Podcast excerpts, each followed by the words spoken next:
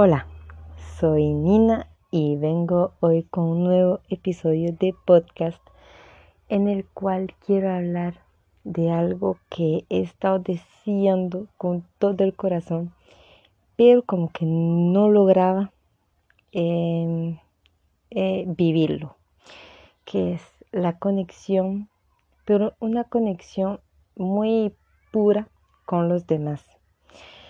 Em, he estado trabajando en mí estos días sobre eso.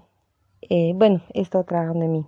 He estado pidiendo que por favor pueda tener eh, conexiones genuinas con los demás y sobre todo con mi familia, con mi pareja, con mi hijo, con mi mamá, mi papá, mis hermanas y mostrarme tal cual soy. A mí siempre me ha costado más mostrarme como yo soy, expresar lo que pienso, lo que siento, lo que estoy viviendo frente a alguien que ya conozco y menos en frente de personas que no conozco. Como que me daba, bueno, me daba, sí me daba bastante miedo em, o vergüenza cuando ya llega un punto en que conocía un poquito más a la persona, ya yo me alejaba. Eh, o sea, inconscientemente ya me alejaba, me alejaba eh, por miedo a que me abandonaran. ¿Qué significa que me abandonen para mí? Significan que me empiecen a criticar, que ya no me quieran, que me rechacen, que no me, que no me quieran más. Y, y estaba viendo ayer un, un TED de Brené Brown en donde ella habla de cómo cuando uno siente que no es digno de amor o de pertenencia, uno se desconecta. Y quiero hablar de esa desconexión, cuando sucedió en mi vida, quiero hablar cómo sucedió y, y ejemplos en donde la vergüenza me ha limitado. Y no es que la vergüenza me ha limitado, es que eh, o sea, he sentido vergüenza por lo que yo era y sintiendo como que ya no me van a querer más. O sea, el miedo a que ya no me quieran, a que me rechacen, me hacía sentir mucha vergüenza y entonces yo he empezado a moldear mi personalidad para encajar. Eso empezó, como yo les decía, bueno, empezó. Yo toda la vida sentido muchísima vergüenza. Mi mamá decía que yo era tímida, pero yo he sentido mucha vergüenza, muchísima vergüenza cuando yo estaba en la escuela porque yo em, vengo de dos culturas, nací en Francia, pero eh, eh, mis papás son de Portugal, entonces yo en Francia ya no era la francesa, era la portuguesa y eso se veía como pobre, los papás que trabajan, que tienen trabajos eh, donde no ganan mucho dinero. Entonces era como, bueno, yo soy la pobre, no tengo la ropa de marca como mis amigas, ya, ahí sentía vergüenza. Ya cuando mis amigas tenían novios, yo no tenía, nadie, yo a nadie le gustaba, ya tenía vergüenza entonces porque era fea. Eh, después sentía muchísima vergüenza por no saber algo en la escuela. Yo siempre he sido como una alumna bastante que, que le gustaba aprender, pero si yo no sabía, me llenaba de vergüenza. Recuerdo incluso llorar porque tenía una, una, un examen enfrente de mí en la aula y llorar porque no había estudiado el suficiente.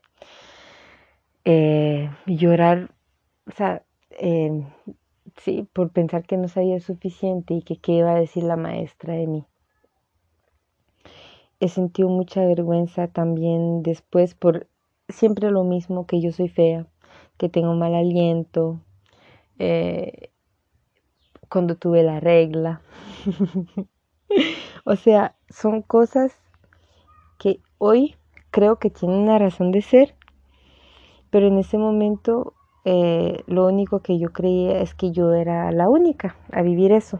Y esa sensación de yo soy la única a vivir eso me ha seguido hasta ahora, incluso en mi camino de tomar conciencia y de conocerme realmente yo sentía que era la única a vivir eso, que yo lo que estaba aprendiendo incluso era algo que nadie, nadie más sabía. y eso pensaba que yo iba a enseñar, que no iba a hablar de mi historia.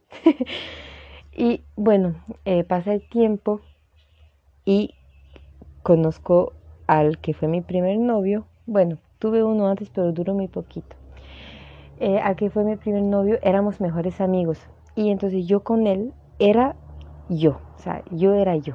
Me reía, yo lloraba con él a veces, pero sobre todo nos reíamos un montón. Éramos súper, súper amigos. Después de dos años, algo así, de ser súper amigos, dejamos de hablarnos y cuando volvemos a hablarnos, eh, nos hacemos novios. Duró como diez meses más o menos, entre tanto nos separamos, pero yo estaba con esa cosa de, no, tenemos que volver, pero bueno, hoy lo digo así, pero no sonaba así en ese momento. o sea, yo estaba atrás de él que yo quería volver con él. Volvimos. Nos volvimos a separar porque eh, me, me engañó. Bueno, me engañó. Ahí sí, cuando nos separamos, fue, o sea, el sufrimiento, las última vez que nos separamos, que fue porque me engañó, ya no sentía vergüenza. Ya, no, no es que no sentía vergüenza, ya no sentía tanto dolor, más bien como que me negué porque la primera vez fue muy dolorosa, pero esa vez em, no fue así, porque yo dije, si él me engaña, o sea, ¿para qué? O sea, ya ahí fue como, y no, que, o sea, ¿qué voy a hacer más que, que eso? Ya, ya entendí, ahora sí entendí, ¿no me quieres? Ok. Pero eso fue mezclado con la decisión de las decisiones más importantes de mi vida que me sirvió en ese momento, pero después dejó de servirme de ya no sentir más, ya no quería sentir más. Si mi mejor amigo, la persona con mejor me entendía, yo en mi casa no me sentí tan querida, tan vista, tan escuchada, aceptada, y él sí me escuchaba, sí me aceptaba, sí nos reíamos, o sea, era algo que si esa persona no me quiere, si esa persona me abandona, o sea, ¿quién no lo hará? Me cierro, siempre he sido una persona como muy abierta, súper tolerante a todos menos a mí misma, ¿verdad? eso sí, lo que estoy diciendo que he sido así es a todo el mundo menos a mí misma. Entonces yo escuchaba mucho a los demás, siempre estaba disponible para mis amigas. Yo, o sea, yo estaba siempre para los demás y me encantaba. Yo era una persona muy alegre, incluso mi mamá siempre me ha dicho también que en la casa yo era la alegría de la casa. Entonces, este, yo decidí que ya no iba a ser así. Yo decidí que iba a ser el contrario, que ya me iba a cerrar, que ya no iba a dejar que las personas me utilicen, porque entonces, claro, como yo daba y daba y daba y no me daba nunca a mí, yo decía que es que me utilizaban los demás, entonces ya no quería dar a los demás la atención que les daba, ya no quería ser tan buena persona, ya no quería ser, estar tan disponible. Mm, o sea, ya, ya no más, ya no más, ya no quería que me utilicen más. Duró ese proceso, bueno, empiezo un proceso a cuestionarme, a cuestionar por qué es que mm, porque es que yo soy así, porque es que doy a los demás y no me doy a mí, porque es que eh, los demás me utilizan y sobre todo porque es que yo acepto que me utilicen, porque es que em, porque es que no puedo tener amigas que también están disponibles para mí, porque porque es que soy tan fea. Incluso empecé a cuestionar mi sexualidad, si no era homosexual, al rato eso era. O sea que y, no tengo nada en contra de eso, pero empecé a cuestionar todo, todo. O sea, ¿por qué es que estoy aceptando que me haga daño? A veces corro atrás de las personas. Empecé a cuestionarlo todo. Duré tres años. Eh, en ese lapso de tiempo estudié turismo y después trabajé en el estadio en, en, que yo les conté también un poco en el episodio de antes. Y en ese estadio pues ya yo era la otra persona, un personaje totalmente que me había creado, mucho más cerrado y todo. Y empecé a descubrir mm, otra vida, digamos. Ya, ya la niña buena ya no me interesaba tanto. ya me empecé a abrir a otras ideas que podía hacer la vida. Pero así, aún así no fue suficiente. Eh, en ese lapso de tiempo eh, decidió, eh, decidió viajar y empecé a viajar o al sur de Francia o a Canadá a ver a mi prima. Pero siempre estoy con los latinos, que yo me empiezo a enamorar de los latinos, entonces yo digo, no, voy a ir a América Latina, decido ir a Costa Rica. En ese momento fue, duró un año eso, de, en que trabajé en el estadio, un año. En ese momento yo amaba mi trabajo. Ir al trabajo para mí, aunque yo llegaba tarde, ir al trabajo para mí era como, o sea, era el trabajo soñado. Los colegas geniales, pero también las, las personas, los tours que yo hacía, los turistas, o sea, yo me reía con ellos y era algo lindísimo. Pero en mi casa seguía sintiéndome no aceptada, no escuchada, no amada, que no me entendían nada. Y cuando yo estaba sola, o sea, lo único que me interesaba ya cuando yo estaba sola era comer mucho dulce y el teléfono. Yo recuerdo esa sensación de tener que estar en el teléfono hasta la una de la mañana porque si no sentía que no había aprovechado el día, que no había estado conmigo. Duré un año, llego a Costa Rica, conozco a mm, un muchacho que es hoy mi esposo, lo conozco muy rápido y empezamos a hablar y fuimos amigos y bueno, nos hacemos novios. Vivimos juntos muy rápido y vivir con él para mí representó algo increíble porque primero era, o sea, viví con él muy, muy, muy temprano y eso en Francia es algo que nada que ver. Para vivir con una persona esperas varios años y a conocerla bien y que, bueno, viví con él muy temprano, entonces ya era como algo increíble que yo estaba haciendo, pero para mí lo que también representó fue, o sea, tomar una decisión sobre lo que yo quería y lo que yo sentía, vivir con él, aunque yo sabía que mis amigas y todo el mundo iba a estar como, eh, ¿qué haces? Pero también fue empezar a ver que yo estaba repitiendo patrones. Entonces empezó, a ver que estaba repitiendo un patrón de control, que yo todo lo quería controlar y que yo quería todo, o sea, todo de él, digamos, que él me quisiera, que él me amara, que él todo conmigo, ¿verdad? Súper, súper dependiente, dependiente emocional. Si llegaba tarde ya era una bomba, yo explotaba y explotaba. Era un enojo enorme, yo explotaba y gritaba. Y él, aunque hacía cosas que, que, bueno, que no me gustaban, tampoco es como para explotar. y, y él era muy calmo, muy, muy tranquilo y no decía nada, pero recuerdo que hacía una cara como de pura impotencia, de, o sea, de decir, ¿qué le pasa? ¿Qué es lo que está pasando? ¿Por qué tanto? duramos así como dos meses y medio y mm, dos meses y me tengo que ir de Costa Rica, tengo que salir para volver a hacer la, poder volver a entrar y tener la visa de tres meses de nuevo. Salgo del país, llego a Nicaragua y llegando al hotel de Nicaragua me siento y lo llamo. Lo llamo y empezamos a hablar y, a reír y todo. Y no sé, vi su cara a través del teléfono y fue como, qué es lo que he estado haciendo, qué es lo que estaba haciendo con este chico. Y no fue tanto así como con este chico, fue más porque es que no siento nada. Ya no sentía nada. Usted antes me llamaba llorando y yo lloraba. Yo incluso lloraba más que usted. o sea, súper sensible, súper atenta, súper presente. Y, y, o sea, bueno, y también he ido a un extremo porque yo me cargaba con los problemas emocionales de todo el mundo, menos los míos, porque los míos dependían de los demás. No veía mis problemas, yo no tenía problemas. Yo siempre decía esto incluso, yo no tengo problemas, pero yo cargaba con los suyos, ¿me entiendes? Entonces tú me contabas algo y ese era mi problema. Y yo estaba en mi casa y buscaba solucionar tu problema. Entonces, o sea, muy, muy, muy emocional pero con él no. Yo le gritaba y yo después, yo veía que, o sea, estoy sintiendo una emoción muy, muy fuerte.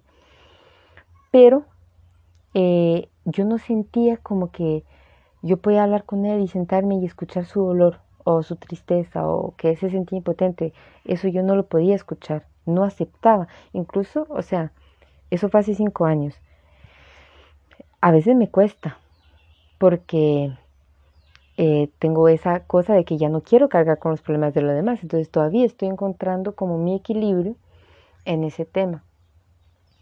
Pero este, en ese momento en que yo estoy en Nicaragua me empiezo a cuestionar qué raro que es. Yo veo que él está triste, que no le gusta que yo le grite, porque es que no puedo parar, porque es que no me afecta, no me toca el corazón, nada, nada, no sentía nada en mi corazón, nada. Y ahí volví a pedir, volver a sentir. Ya quise sentir de nuevo.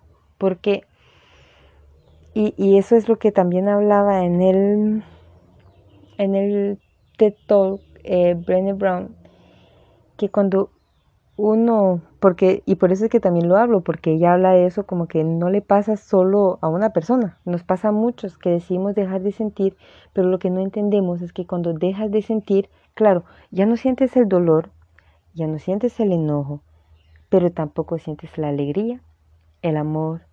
O sea, ya yo llegué a un punto en que no podía abrazar con amor, no podía mirar a una persona y estar feliz de ver a esa persona nada más, llorar de alegría yo recuerdo decirle a mi esposo, me hace falta. No sé cuándo fue la última vez que lloré de alegría. Y yo antes todo el tiempo. O sea, de sentir ese agradecimiento tan fuerte, de enojarse, pero no enojarse y gritarle al mundo entero, sino que enojarse y con ese enojo agarrar todas las ideas para cambiar de vida. O sea, como cuando tomé la decisión de venir a Costa Rica, yo estaba que ya no aguantaba, pero yo no lo proyectaba yo tomé responsabilidad de mi enojo, yo tomé responsabilidad y yo dije, ok, me voy a ir. Y yo me fui. Y o sea, yo nunca sentí miedo porque me, yo me fui sola, dormí en el aeropuerto una noche. O sea, era la primera vez que tomaba el avión. Bueno, tan largo y, o sea, no tuve miedo porque cuando sientes el enojo y, y lo haces tuyo, tú cambias, tú haces un cambio en tu vida.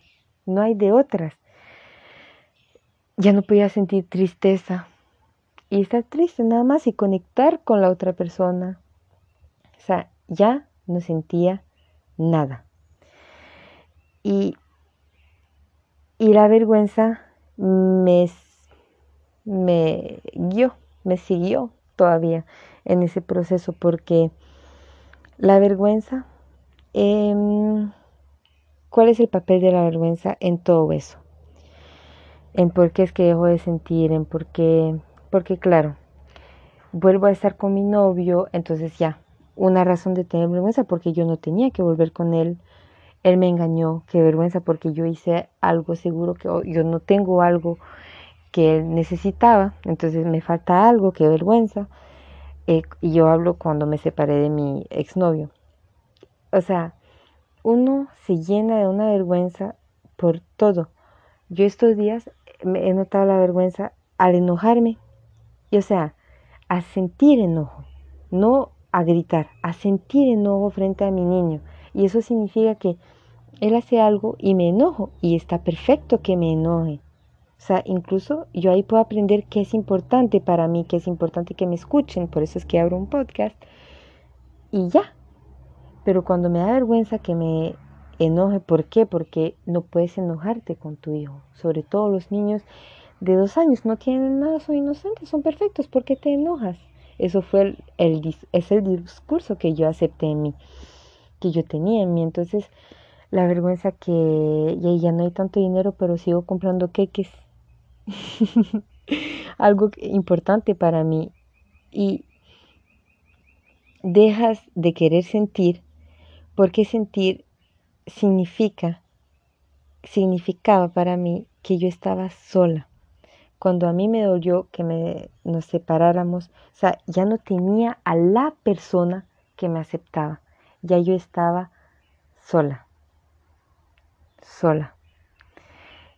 Y, y entonces cuando estás sola, te llenas de vergüenza porque nadie te entiende, lo que te empiezan a decir son consejos, o, o más bien yo recuerdo una muchacha que decía, qué patética, pues que, porque claro, yo lloraba mucho, yo iba al colegio en ese momento, a la universidad, y yo lloraba mucho.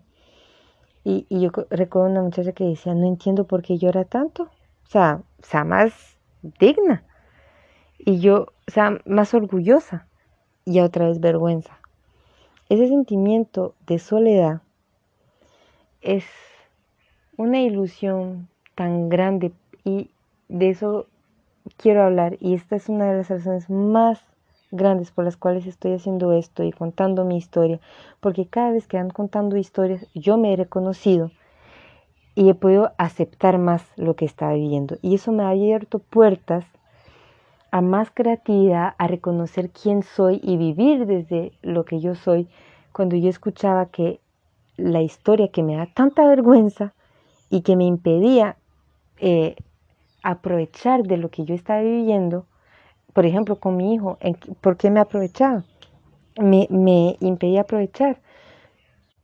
Me impedía aprovechar porque este, yo me enojaba, me daba vergüenza, gritaba bueno, algunas veces gritaba y entonces ya, ya no soy digna más del amor de mi hijo. Sobre todo cuando yo veía, cuando pasaba eso, yo lo veía a él, este, que él seguía feliz, aunque yo había hecho algo que no me gustaba, él seguía feliz y yo decía, Dios mío, ¿por qué es que yo no puedo estar feliz ahora?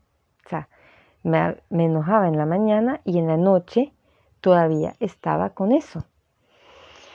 Entonces, esa vergüenza, esa sensación de que nada de lo que haces está bien, pero nada, si no cocinaste bien y bien porque al otro no le gustó, y no, tienes que ahora buscar muchas recetas y hacer muchas cosas para que la próxima le gusta. Y, y o sea, al final la vergüenza nos impide este, vivir.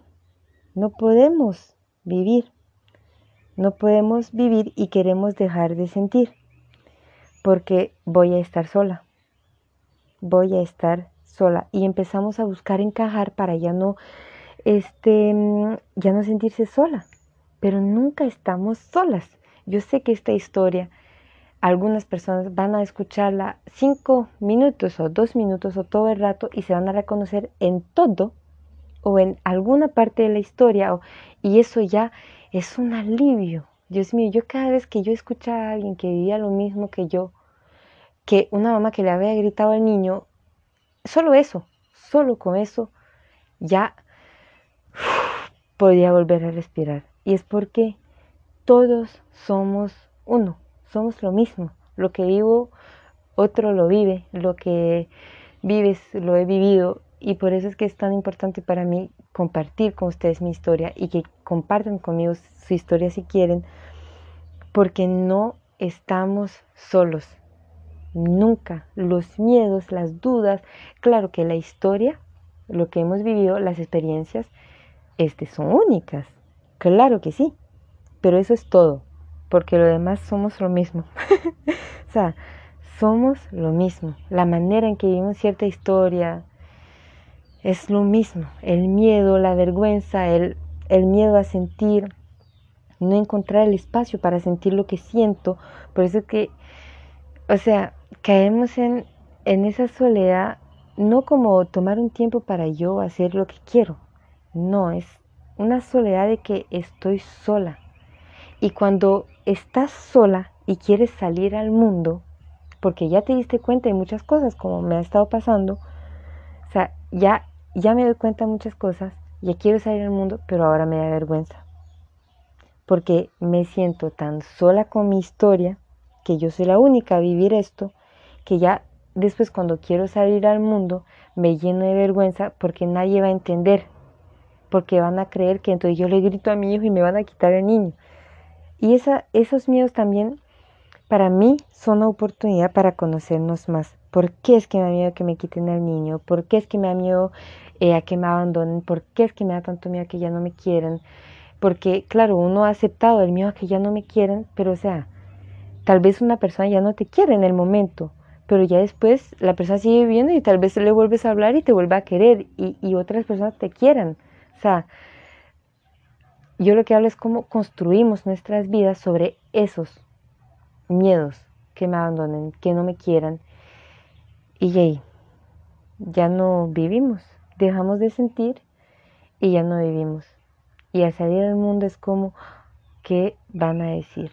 ¿Qué va a decir mi familia? ¿Qué va a decir las personas que me escuchan?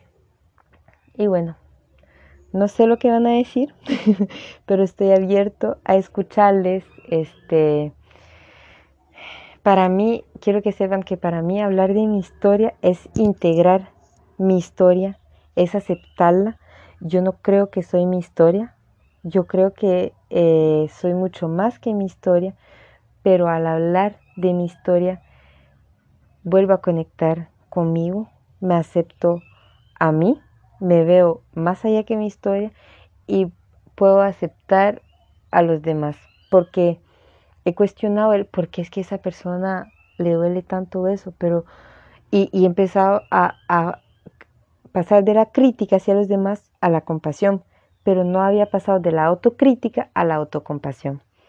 Y este podcast para mí es una herramienta para pasar de criticarme tanto a aceptar mi historia, hacerla mía, compartirla como un regalo que es, hacer un regalo para mí mi historia y quiero que sea un regalo para ti y el primer regalo que sea para ti quiero que sea la inspiración a ver tu historia como un regalo. Desde tu historia, tus miedos, tus gustos, todo. Es un momento para cuestionarse la raíz de ese miedo, de dónde viene, de mis ancestros, de la escuela, de mi infancia, ver la raíz, agarrarla y de ahí ya, nada.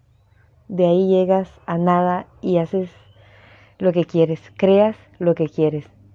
Eso es lo que me ha pasado, llegar a nada y poder aprender más, ver la vida de otra manera y sobre todas esas cosas saber quién soy.